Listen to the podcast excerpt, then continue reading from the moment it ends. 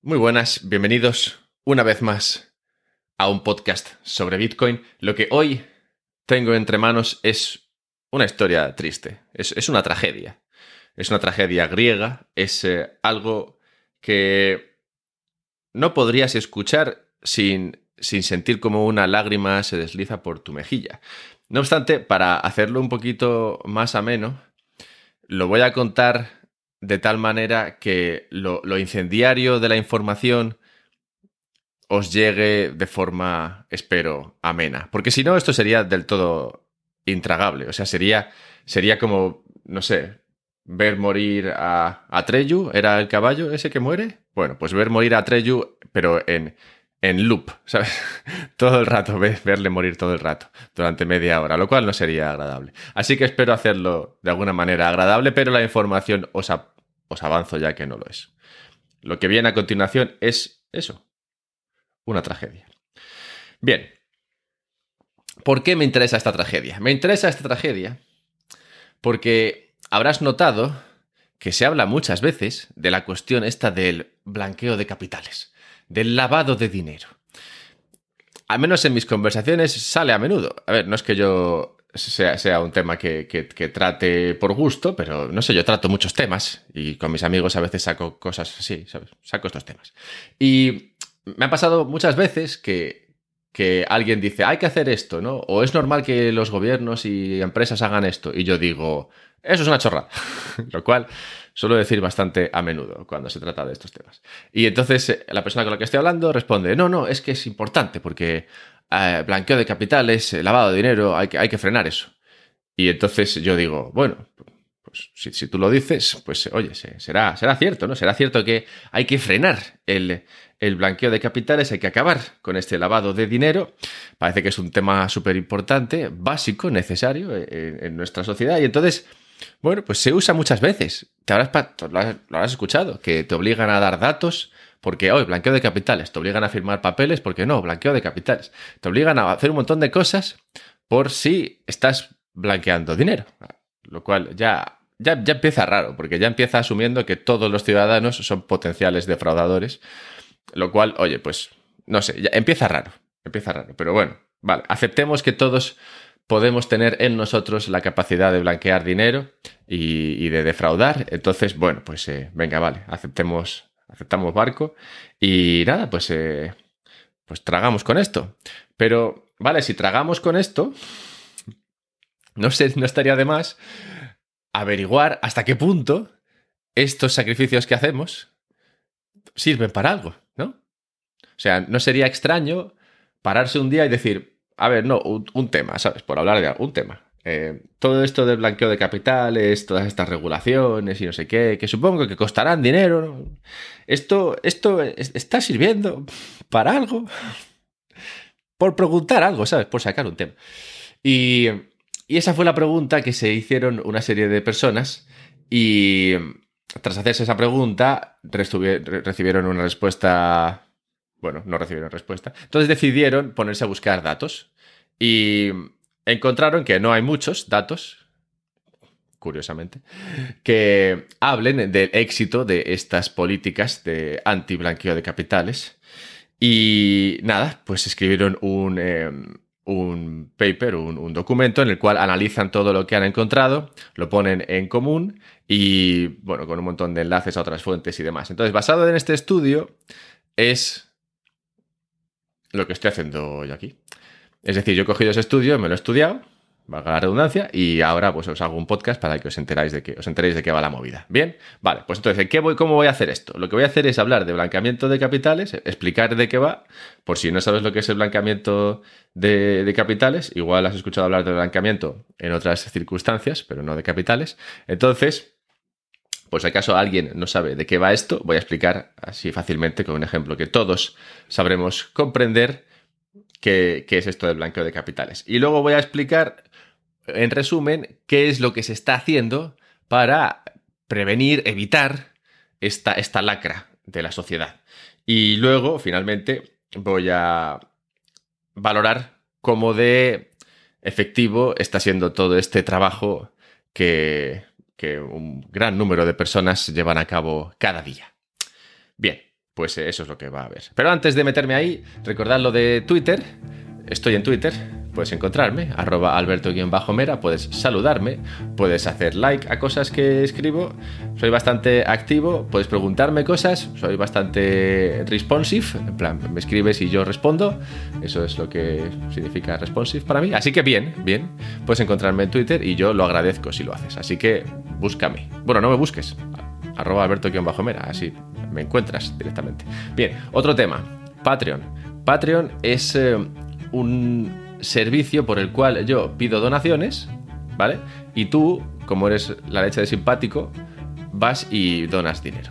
Donas dinero mensualmente, en plan 5 eurillos, que ya ves tú, es, es, una cerveza, ¿sabes? Es una cerveza, una cerveza. Y, yo recibo ese dinero y ese dinero me sirve para sacar adelante todo este trabajo. Que no es solamente el trabajo en sí de estar ahí leyendo estudios y demás, ¿sabes? Que a a quién no le apasiona leer estudios académicos de estos. Es, que también hay que pagar cosas como el hosting, como los, como los micrófonos, como los viajes que a veces hago y tal, ¿no? Que eso también hay que pagarlo. Así que sí, este sistema consiste en que yo pido donaciones y tú, pues si quieres, si te gusta este contenido, si te gusta lo que hago, si aprecias este trabajo, entonces pues puedes donar 5 brillos y yo feliz, pero vamos, feliz, feliz, muy feliz, doblemente feliz. Entonces patreon.com barra un podcast sobre Bitcoin también está el enlace en la descripción. Y aparte, si donas dinero, encima tienes acceso a más cosas, ¿sabes? ¿Por qué no? Y finalmente, si quieres comprar Bitcoin, cosa que ya sabéis que hablamos bastante de Bitcoin aquí. De hecho, este podcast, aunque sea de blanqueo de capitales, al final lo engancharé todo con Bitcoin, claro que sí. no, estamos, esto no es un podcast sobre blanqueo de capitales, no, es un podcast sobre Bitcoin. Lo que pasa es que, como veréis, todo está relacionado. Es lo que me encanta de Bitcoin, que tiene tantos ángulos. Bien, pues si, puedes, si quieres comprar Bitcoin, desde un ángulo frontal. Puedes hacerlo a través de Relay. Hay un enlace en la descripción que te lleva a una página donde está mi cara, creo, y en esa página puedes descargarte la aplicación de Relay. Y luego a través de Relay tú puedes comprar Bitcoin sin tener que dar tus datos, lo cual, oye, mira, bien, bien, bien, sobre todo después de lo que viene a continuación. Así que sí, por eso recomiendo Relay, porque no te piden datos, y porque son, no sé, gente simpática de Suiza. Los suizos les cabe a todo el mundo. Bien, vale, ya estamos. Vamos al, vamos al lío. ¿Qué es el blanqueamiento de capitales? Bien. Igual te ha pasado alguna vez que has montado alguna especie de eh, negocio, digamos, que no es legal. O directamente, sí, bueno, puede ser que sea un negocio legal, pero que no has declarado. Y eso te está reportando una serie de ingresos. Entonces te está llegando dinero a tus manos que, el Estado no sabe de dónde viene. O por alguna razón, porque tú no quieres decírselo o porque sea ilegal y por eso no se lo quieras decir, claro. El caso es que tú tienes ahí una manta de dinero y tienes que limpiarlo, porque, claro, ese dinero luego tendrás que, si tú te compras algo con ello, si te compras un coche o una casa con ello, el Estado dirá, oiga usted, pero si usted no tenía dinero, ¿de dónde salió este dinero para comprarse esta casa? Y entonces tú dices, no, pues verás, es que estaba yo delinquiendo y gané dinero. Y como estaba delinquiendo, no lo declaré. Y, ahora pues me he comprado una casa. ¿Qué tal? Bien, entonces como eso no se puede hacer, a ver, se puede hacer, pero sería un poco estúpido. Lo mejor es limpiar el dinero antes. Entonces, ¿cómo se limpia el dinero? Hay muchas maneras. La más típica, la más clásica, la que la mayoría de personas entiende y comprende bien, es la que se usa en Breaking Bad, esa icónica serie de una persona que se dedica a vender droga y claro, tiene este problema, que vende un montón de droga, vender droga no es una, actividad legal en, gran, la gran mayoría de países, por desgracia, y con ese dinero tiene que hacer algo, tiene que limpiarlo. Entonces, ¿cómo lo limpia? Bueno, pues lo que hace es que su mujer tiene una gran idea y es que monta un túnel de lavado y ya está. Y entonces todo el dinero que, que gana dice que viene a, la, a, la, a, la, agencia tributaria, al gobierno, le dice que viene de que está lavando coches como si no hubiese un mañana. Que todos los meses pasan por ahí 300 mil millones de coches y entonces le genera una serie de ingresos que son los ingresos que en realidad le vienen de vender droga tranquilamente. Bien, entonces así se lava el dinero, porque entonces tú ya puedes decir que ese dinero lo has ganado lavando coches y no vendiendo droga, ¿vale? Entonces, esto del blanqueamiento de capitales se usa para limpiar dinero que tú has decidido no declarar o que, bueno, o que has decidido no declarar por las razones que sean, ¿vale? Bien. Entonces, en 1990, o bueno, concretamente en 1989, una vez que el mundo estaba más o menos en paz y armonía, los países se pusieron de acuerdo, el G7 y otros tantos, y dijeron, oye, una cosa. Aquí hay gente que no está pagando impuestos. Yo creo que así comenzó la, la reunión. Dice, aquí hay gente que se está lucrando haciendo cosas que no nos gustan que hagan, como, no sé, vender armas o vender drogas y cosas de esas. Y, claro, generan una serie de riqueza que luego están usando para comprar cosas y todo esto pasa y está mal, primero, y segundo, no pagan impuestos.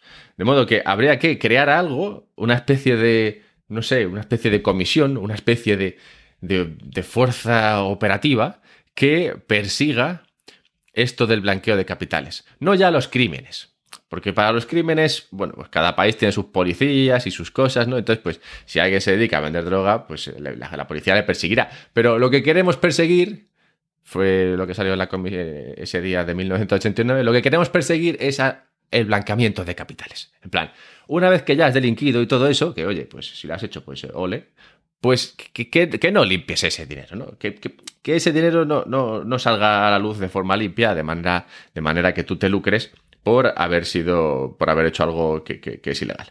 Entonces, se pusieron, se sentaron ese día en 1989, todos dijeron, ah, pues bien, bien, suena, suena planazo. Y curiosamente, es una de esas cosas que evolucionó rápidamente, muy rápidamente, que se, se adoptó y se puso en marcha del tirón. O sea, en 1990 ya existía lo que se pasó a denominar la FATF, o Financial Action Task Force, que sería algo así como no sé, suena guay. La verdad es que es el típico trabajo que de pequeño, o sea, si, si no sabes lo que hacen, a, mí me molaría. En plan, ¿quieres ser parte de, no sé cómo traducir esto al español, pero el grupo operativo de acción contra acción financiera o algo así. Grupo operativo de acción financiera. Sí, algo así podría traducirse. Entonces suena como muy guay, ¿sabes? Parece que, parece que tienes una, una. No sé, pareces como un vengador casi. Tienes ahí un edificio guay, todo moderno, no sé qué. Te dan seguro un uniforme que pone, pues eso, grupo operativo de, acción contra las finanzas o de acción financiera. No sé, que parece como muy guay. Total, que se montaron el FATF este y. Y, nada, le, dotaron de una serie de fondos y le dijeron: Venga, ponte a perseguir el blanqueamiento de, de capitales en todo el planeta bueno, todos los países que, que, acepten esto. Curiosamente, 205 países, un huevo de países, 205 son muchos países, dijeron, claro que sí, vamos allá, persigamos el, blanqueo de capitales, acabemos con esta lacra. Y nada, como digo, es, curioso que, que, tan rápido, ¿sabes? O sea, ¿cuándo has visto a 205 países ponerse de acuerdo en algo? Pero claro, en este tema yo creo que les interesa, ¿no? Porque ya sabes, el tema de la pela tema de la pela es fácil convencer a la gente. Entonces, claro, una vez que dicen, oye, X está creando dinero y no lo estamos viendo, si lo vemos, no lo quedamos, mucho mejor. Entonces todos los países dijeron, ah, pues sí, me apunto a la idea. Total, que esto salió muy rápido para lo que son, para lo que suele ser poner de acuerdo a cientos de países. Y, nada, y se creó, como digo, la FATF. Se crearon unos uniformes guapos y, y nada. Entonces, lo que hace esto es esta agencia supranacional, es decir, que está por encima de las, de los, de los, de las naciones, lo cual eh, es interesante y, abordaremos después, es crear una serie de políticas, de leyes, de regulaciones, que lo que hacen es tratar de perseguir, tratar de acabar con ese blanqueo de capitales. ¿Vale? Bien, es, una, es muy loable, o sea, ya te digo que si, tú de pequeño te dicen, oye, ¿quieres ser parte de esto? Suena, suena guay. El foco de, la FATF está, en perseguir concretamente al crimen organizado, ¿vale? O sea, en realidad, si tú tienes ahí pues, tu negocio de, camello de fin de semana y tal, que, te levantas 200 pavos al mes, pues eh, en realidad, pues tampoco, tampoco les importa demasiado. Al menos se, supone que van en contra del, crimen organizado y, concretamente del tema de las drogas. O sea, para perseguir el crimen organizado que se lucra con el negocio de las drogas. Digamos que sería el, objetivo no oficial, el oficial lo explicaré después, pero digamos el, foco de, esta organización supranacional y tantas otras, unas 80, que, que trabajan haciendo lo mismo también de manera supranacional. Curiosamente, el tema de, de la guerra contra las drogas es otro, otro sector que, que sí, que destaca por su falta de, de, acierto, vamos, que no consigue nada. Pero bueno, que, ahí está, ¿no? Bien, vale, entonces, tenemos eh, qué es el blanqueamiento, tenemos qué es lo que se, se decidió por parte de los países para acabar con esto. Y, y nada, y tenemos la, la FATF, que, ¿cómo, cómo actúa la, FATF? Bueno, pues la, la FATF, la, organización esta, el grupo este anti-blanqueo, parte de la siguiente premisa. Primero, asume que esto de blanquear capitales es, malo, ¿vale? Entonces ya parte de la base de que eso de blanqueo de capitales es, malo y que, y que como es malo hay que perseguirlo. Y para perseguirlo lo que hace es que crea una serie de regulaciones que todo el planeta debe cumplir. Cuando digo todo el planeta, mm, me refiero más o menos sí a todo el planeta. Porque, claro, esas, esas regulaciones empiezan en un nivel elevado, digamos, con el, al nivel de países, para controlar que dentro de los países, de las organizaciones de los países, no, se esté blanqueando capitales, que tampoco se haga a través de los bancos de los países y los bancos de los países tienen que trasladar, así como los gobiernos, toda esa regulación a los ciudadanos, porque al final la sociedad y la economía la, creamos los, los ciudadanos. Entonces, todos al final participamos de este sistema que creo que ideó y que cada 10 años, no, se matan, cada 10 años reevalúan estos de, la FATF para, para, que estemos a salvo de esta lacra, que como digo es el blanqueo de, capitales. Así que así funciona. Que primero asumen que esto es malísimo y que como es malísimo hay que solucionarlo y entonces crear una, una regulación. Bien, primer apunte aquí. El éxito de estas medidas se, mide conforme a si se está siguiendo el sistema, no a si el sistema funciona.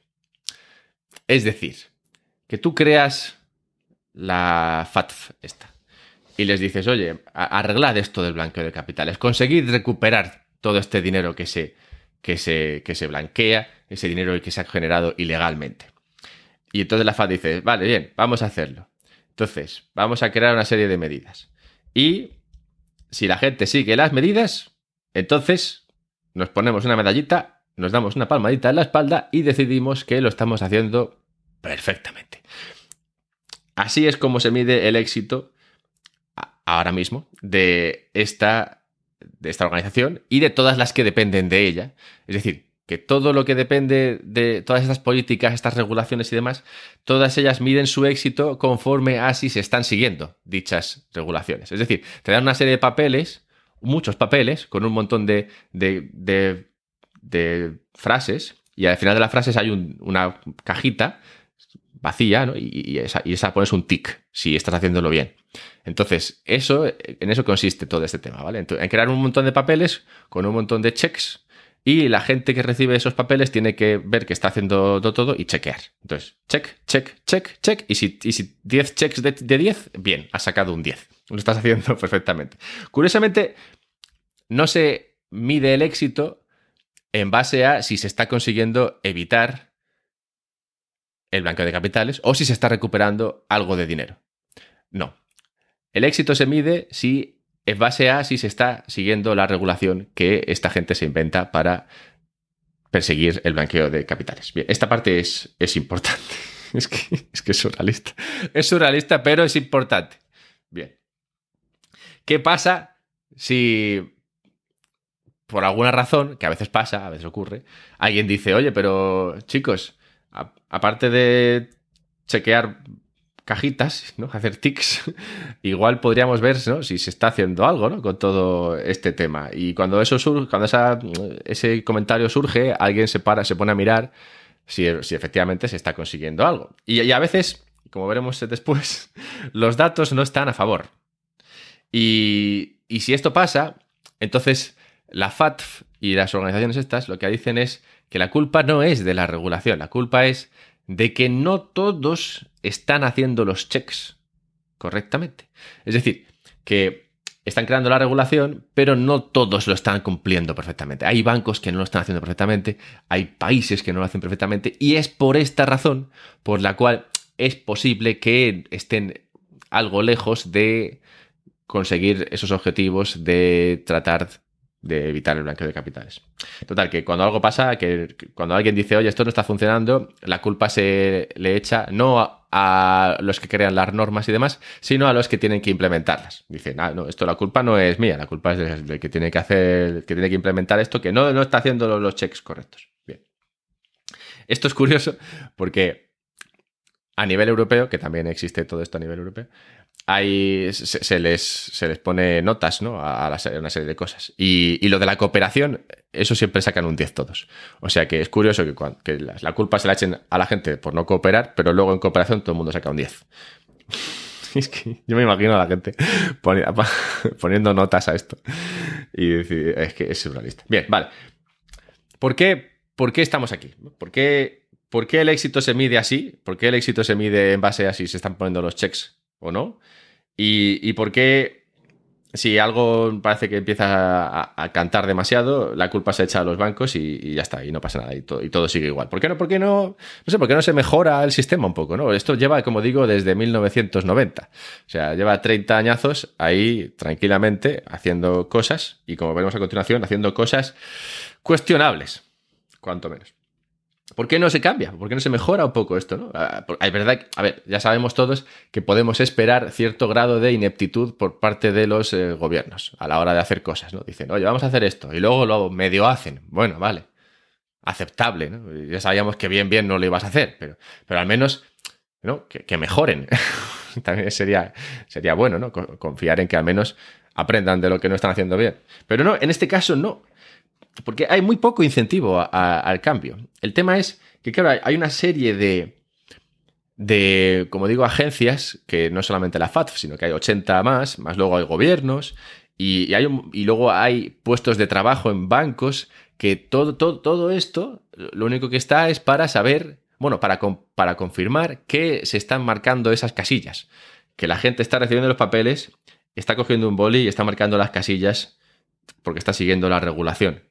Entonces, claro, si tú de repente decidieras cambiar todo esto, sería, sería primero un cambio brutal en toda esta gente y probablemente habría que acabar con mucha de esta gente. ¿no? Entonces, claro, los, los incentivos de todos los que trabajan en esto están claramente marcados para que se siga haciendo de esta manera. Es decir, para que se siga haciendo más de lo que ya se está haciendo. No, no menos o no cambiar cosas y tal. ¿Por qué? No, no, merece la pena. Lo mejor es seguir haciendo lo que se está haciendo y si se puede hacer con más gente, pues mejor todavía. Bien, entonces por eso, porque no hay incentivos para cambiarlo, y porque nadie está por encima de estas agencias supranacionales, que también eso es importante, pues no se cambia nada. Esto, esto ya lo he comentado antes que era importante. Claro, si tú montas una agencia supranacional, claro, tú dices, vamos a poner a un tío que mande aquí. Dice, vale, lo ponemos entre todos los países. Y luego, ¿quién vigila al tío que hemos puesto ahí? Porque no hay una agencia supra-supranacional que vigile a la agencia supranacional. Entonces, digamos que esa agencia está por encima de todos. no tiene que responder frente a nadie, porque claro, ningún país tiene un poder sobre eso, ya que esos son todos los países en común. Y cuando digo todos los países en común, me refiero a un tío o una tía que los países ponen ahí de representante, representante y le dicen, oye, mira, te vamos a pagar tanto al año y tú ve ahí a algunas reuniones y ya está, ¿sabes? Pero que, que, que no, no es que haya una, un comité súper motivado dentro de cada gobierno motivado a ¿no? saber y a perseguir que esto se esté haciendo bien y que se esté haciendo todo guay y que esta, y que esta agencia supranacional esté haciendo algo. No, en realidad no hay nada de todo esto. Bien, entonces como no hay nada de todo eso, lo normal es que ocurra lo que ocurre, que bueno, esto se haga y no se mejore nada y, ya está. Bien, entonces esto es lo que tenemos. Esto es lo que tenemos para ir trabajando. El objetivo de esta agencia, como digo, para enfatizarlo, es proteger al sistema financiero y económico de las amenazas percibidas del blanqueo de capitales. Entonces, toda, esta movida es, es, por esto, proteger al sistema financiero y económico de las amenazas percibidas del blanqueo de capitales. Ya en el objetivo puedes ver que la cosa es bastante abstracta, etérea, que si la quieres tocar, oh, se te escapa entre los dedos. Porque exactamente, a ver, ¿Qué, es eso de proteger al sistema financiero? ¿Quién es el sistema financiero? Es, es, un, es un, algo que pasa en los bancos, es, es, algo que pasa a nivel individual, es algo de los ciudadanos y tal. Porque no sé, sistema financiero es que somos todos, ¿no? O sea, protegerlo, protegerlo de qué? de las amenazas percibidas. Las amenazas ¿Cuál es una amenaza percibida? No está definido. ¿Qué es una amenaza? No está claro. ¿Quién percibe dichas amenazas? El sistema financiero. ¿Quién es el sistema financiero? Bien, y luego del blanqueo de capitales, que sería la parte, digamos, más concreta de todo esto. algo, o sea, el objetivo es algo, algo, algo, blanqueo de capitales. Entonces, claro, con ese objetivo, si a mí me dicen, si a mí me ponen ese objetivo vital, en plan, yo nazco y me dicen, mira, tu objetivo en esta vida va a ser algo, algo, algo, algo, blanqueo de capitales. Ánimo con ello, pues yo ya está. O sea, sé que no voy a conseguirlo. es imposible. No, no, voy a saber qué hacer. Un objetivo tan abstracto es, imposible avanzar hacia, hacia él.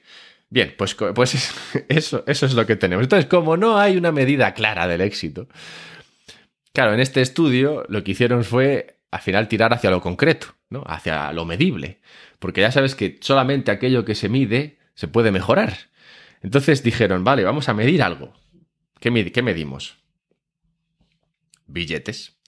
Al final, los billetes se pueden medir. Los dólares se pueden medir. Los euros se pueden medir. Entonces dijeron, bueno, pues como estas agencias no tienen una medida más allá de lo, más puramente abstracto, si eso se puede definir, pues eh, lo que tenemos que hacer aquí es, no sé, pues crear una medida a base de, de euros, contar euros. Eso se puede hacer. Vale. Entonces, para medir el éxito, lo que vamos a hacer es contar billetes. ¿Con qué nos encontramos en el momento en el que nos ponemos a contar billetes? es que es surrealista. Bien, esto es lo que nos encontramos en el momento en el que empezamos a contar billetes. Y créeme, hay muchos billetes que contar. Bien, vamos a empezar con los malos. Ingresos criminales. Ingresos criminales allá por 2009, ¿vale? Los datos que vienen a continuación, y luego lo explicaré también, están como. O sea, no hay unos datos muy. No hay un, un dato de todo, ¿vale? Entonces son todo extrapolaciones y además son de varios años, no, todos los años existen datos. Está todo como muy inconexo, ¿vale? Digamos que lo, que lo que han hecho esta gente es coger todo lo que existe en tema de datos y ponerlo en común. Y, y hacer algunas extrapolaciones, ¿vale? O sea que yo aquí lo que voy a hacer es portarme muy bien y tirar por lo alto en, lo, positivo y por lo bajo en lo negativo, ¿vale? Porque créeme, aunque lo exagere, las cosas siguen siendo igual de surrealista. Así que me voy a aportar aquí genial. O sea, dentro de los datos voy a tirar por todo, todo lo malo, lo voy a hacer más pequeño y todo lo bueno lo voy a hacer más grande, ¿vale? Bien. Entonces, primer, primer dato del que tirar. Ingresos criminales. Ingresos que provengan de actividades criminales. En 2009 se estimaron en unos 2.000 no, 2,1 trillones. Otra cosa importante. Ya sabéis que en Inglaterra, o sea, eh, todo, en todo el planeta prácticamente, y en España, lo de los trillones y los billones va al revés, ¿vale? Entonces, como, como el mundo entero lo hace de una manera y nosotros de otra, voy a usar la manera del mundo, ¿vale? Entonces, para mí, y en lo que viene a continuación, un trillón es un millón de millones, lo que en España se considera un billón. Y un billón va a ser mil millones, ¿vale? Entonces, cuando yo digo que los ingresos criminales son 2,1 trillones en 2009, son 2,1 millones de millones, es decir, 2 millones 100 mil por un millón. Bien. Eso en 2009. Ah, si, eso lo, si eso lo comparamos con el nivel de Producto Interior Bruto global, nos salía algo así como un 3%, ¿vale? Es decir, que el 3% del Producto Interior Bruto global vendría de actividades del, del, del, malas. ¿Delinquiva? No sé, si me ha ido esa palabra. Actividades criminales. Bien, entonces si eso lo extrapolamos eh, a, otro momento en el cual tenemos un montón de datos, que es 2017, podríamos estimar que unos 3.000, unos 3 trillones fueron, eh, bueno, fueron los ingresos de actividades criminales, delinquivas, delinquivas, joder, ¿qué, palabra es esa? bueno, da igual, me estoy volviendo loco con eso. Actividades criminales en 2017, 3 trillones. A más bien porque luego veréis que todos son treses, así que es fácil. 3 trillones de actividades criminales en 2017, es decir, que la gente se puso a vender droga, a vender armas, a, no sé, otra serie de cosas ilegales, terrorismo, no sé, bueno, no sé cómo se gana dinero con el terrorismo, pero bueno, hacer una serie de cosas que, que son ilegales y con todo eso se levantaron 3 millones de millones, 3, 3 trillones. Bien, entonces, ahora vamos a ir con los buenos. Todas estas agencias, la FATF, con sus otras 80 y pico agencias supranacionales, con toda esta gente que sigue regulaciones, que marca casillas y todo eso, recuperaron parte, en 2017, parte de, esta, de este dinero. De todo este dinero que se generó de manera. De, manera. Joder, delictiva. en serio. De manera criminal. De todo esto se recuperó una, una parte. ¿vale? Cuando se fue a blanquear, es decir, cuando, cuando la gente empezó a hacer esas actividades de blanqueamiento de capitales, cuando se fue a hacer eso, varias de estas, eh, el trabajo de toda esta gente funcionó y se recuperó parte de este dinero. ¿Cuánto? De este dinero se recuperó. ¿Cuánto de este dinero que se generó de manera ilegal se recuperó por parte de todas estas agencias y gente que denodadamente se levanta cada día para trabajar y crear un mundo mejor. Bien, pues se recuperaron en 2017 3.000 millones. A ver, un momento. Actividades criminales, ingresos. Imagínate que hay una empresa, empresa criminal SA, ¿vale? Criminal SA gana 3 trillones, es decir, 3 millones de millones. Y agenciasbuenas.co o .inc recuperan 3.000 millones. O sea que el 99,9% del dinero que ganaron las empresas, la empresa criminal SA, pues, pues bien, pues eh, lo limpiaron tranquilamente. Y, y, solamente digamos que el coste de operar, coste operativo, fue esos 3.000 millones que estas agencias y demás consiguieron, levant, consiguieron recuperar. Bien. Como digo, hay posibles problemas con los datos, ¿vale? Entonces, voy a hacer un rango aquí, y un rango generoso. Digamos que más o menos lo que se consigue recuperar cada año está entre el 0,05% y el 0,2% de todo lo que se genera de manera ilegal. Que así, a simple vista, o sea, si, si yo si yo fuese los de la FAT Festa, ¿vale? Y, y no sé, un día los, países dijeran, oye, vamos a, vamos a hablar con el responsable de esto, ¿no? En plan, han pasado 30 años, ¿cómo estará yendo? y voy yo allí, a, esto. Al comité. Y me preguntan, oiga usted, Alberto, ¿cómo va esto de... esto de, de, lo del antiblanqueo? ¿Cómo, ¿Cómo lo lleváis? porque, bueno, hemos creado unas 80 agencias supranacionales, hemos eh, creado un montón de papeles con un montón de casillas que han sido marcadas precisamente.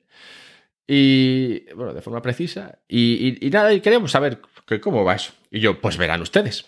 Les voy a decir, les voy a decir cómo va, porque esto va, va, de, va, va, vamos mejorando mucho. Vamos mejorando mucho. O sea, ahora mismo más o menos cada año de lo que se genera así de forma criminal, recuperamos hasta, hasta el, el 0,1%, ¿eh? Y, estamos creciendo mucho, ¿eh? eh hace, hace 10, 15 años era el 0,05, pero ahora es el 0,1%, ¿eh? ¿Qué os parece? Estamos mejorando muchísimo. Muchas gracias por su atención. Hasta luego. Tendrías que salir de ahí corriendo.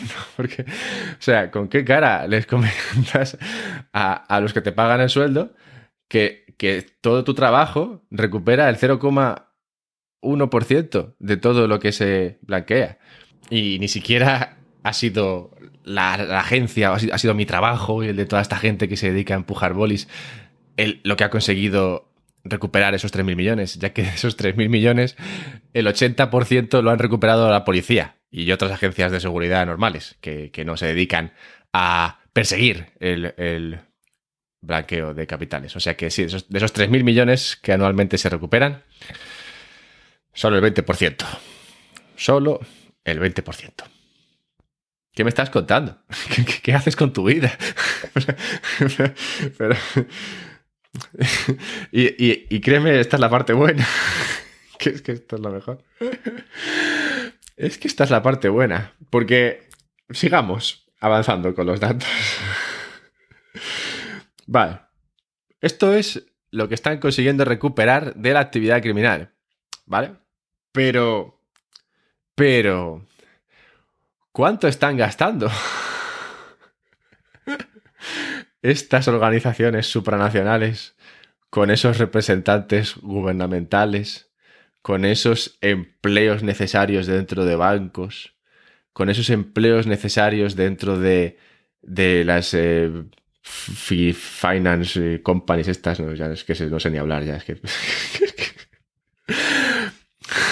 ¿Cuánto cuesta todo este chiringuito? Claro, porque, o sea, toda esta gente que, crea formularios y tiene que comprar bolis luego para marcar las casillas y tal. O sea, todo eso tiene un coste. Y como digo, no es un coste pequeño. porque, porque todos los bancos tienen estos, tienen que cumplir, tienen estos tres, estos departamentos de compliance tienen a gente que se dedica expresamente al cumplimiento de esta serie de cosas, gente que tiene que investigar, perseguir a la gente con estos formularios para conseguir que la gente demuestre que no está blanqueando capital. Toda esta historia cuesta un dinero, ¿no? Claro, pues el coste privado, el coste privado, o sea, solamente el coste de lo que, o sea, solamente lo que les cuesta a las compañías, porque tampoco son solamente los bancos. Porque el tema es que también, también hay blanqueo de capitales en todas las demás empresas. De hecho, tengo un amigo que trabaja en blanqueo de capitales de, de una empresa que se dedica a, esto de, las, eh, de los peajes. Su trabajo consiste en comprobar que efectivamente no se está defraudando, no se está blanqueando dinero con los peajes cuando digo que todas las empresas, por surrealista que parezca, necesitan de estos departamentos y de estos controles de blanqueo de capitales, es que son todas. O sea, blanqueo de capitales en peajes. ¿Vale? Pues hay, un amigo, un amigo que tiene un gran trabajo, que es ese concretamente, y que, bueno, su día pasa sin hacer nada. marcando casillas. Bien, marcando casillas que le vienen de estas actividades. Bueno, ¿cuál es el coste de para todo el sector privado de mantener a mi amigo y todos los demás? Bueno, pues más o menos, y tirando por la estimación más baja, porque la más alta se nos iría de las manos, la más baja son 300.000 millones.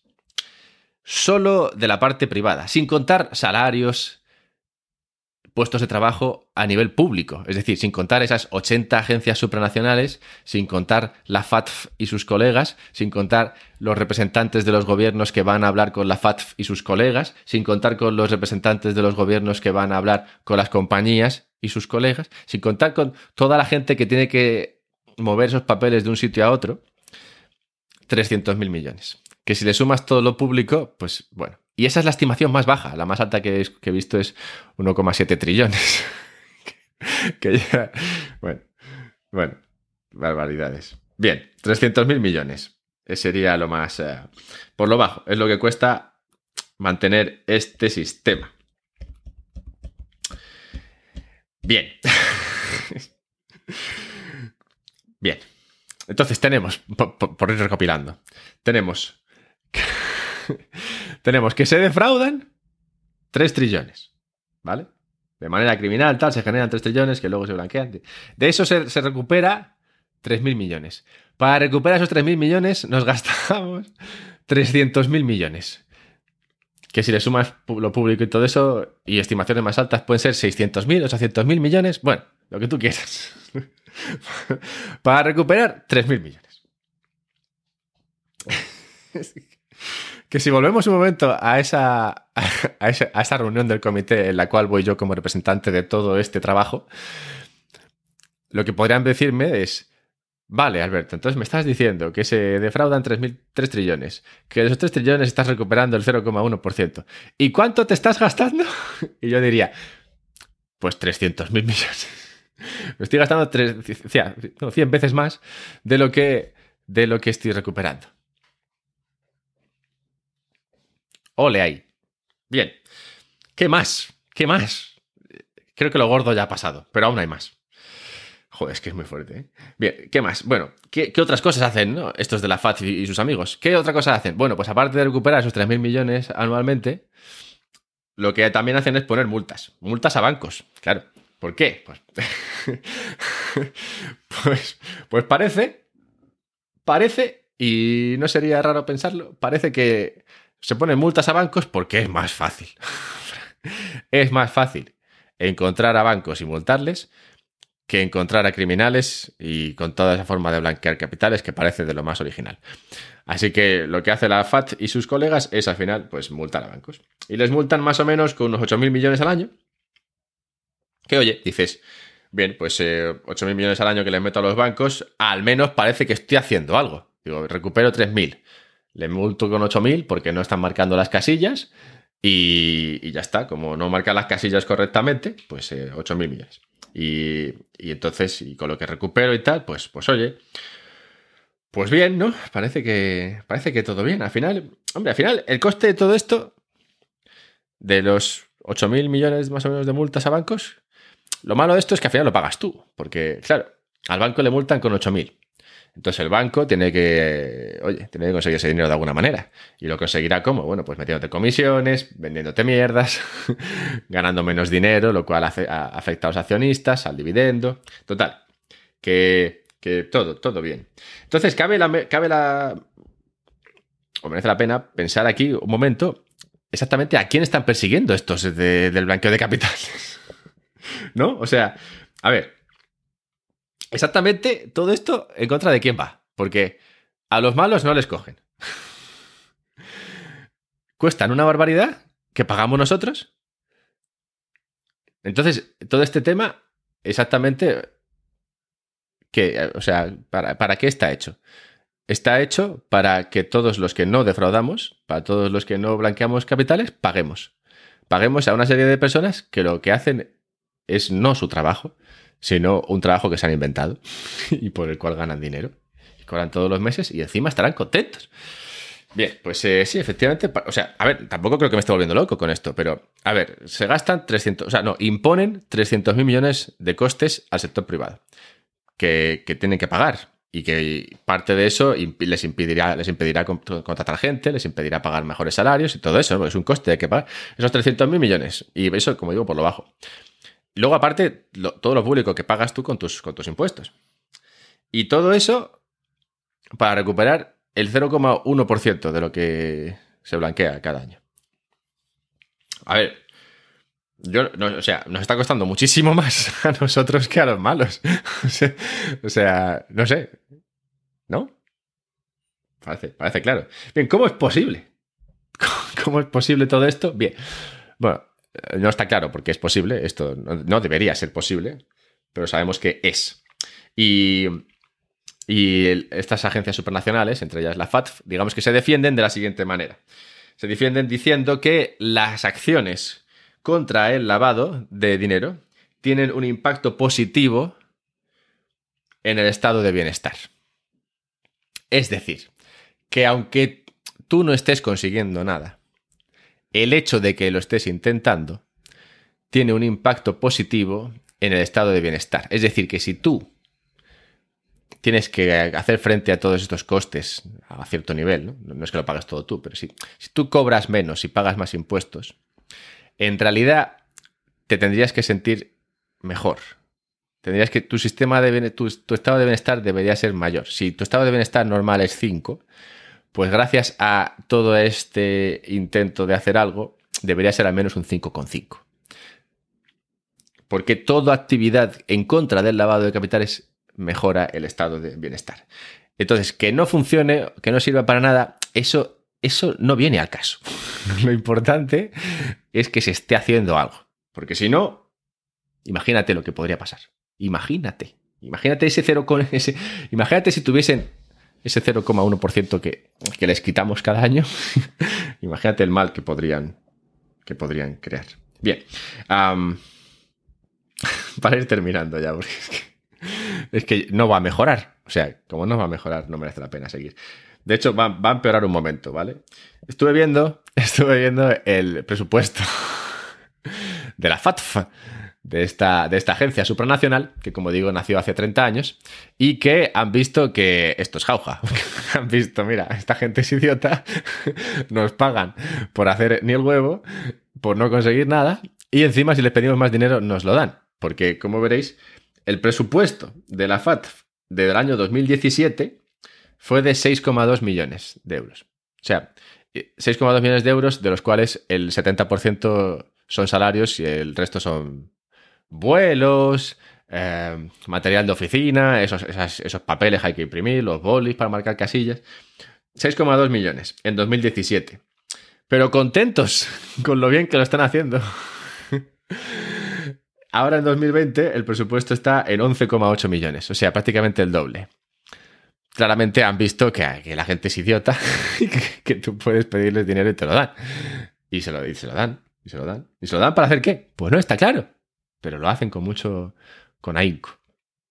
De hecho, ahora también en la FATF, si te metes en su web, cuyo link no voy a dejar, búscalo si quieres, pero es que me parece, me parece mal, me parece inmoral hacer publicidad de esto, poner un enlace.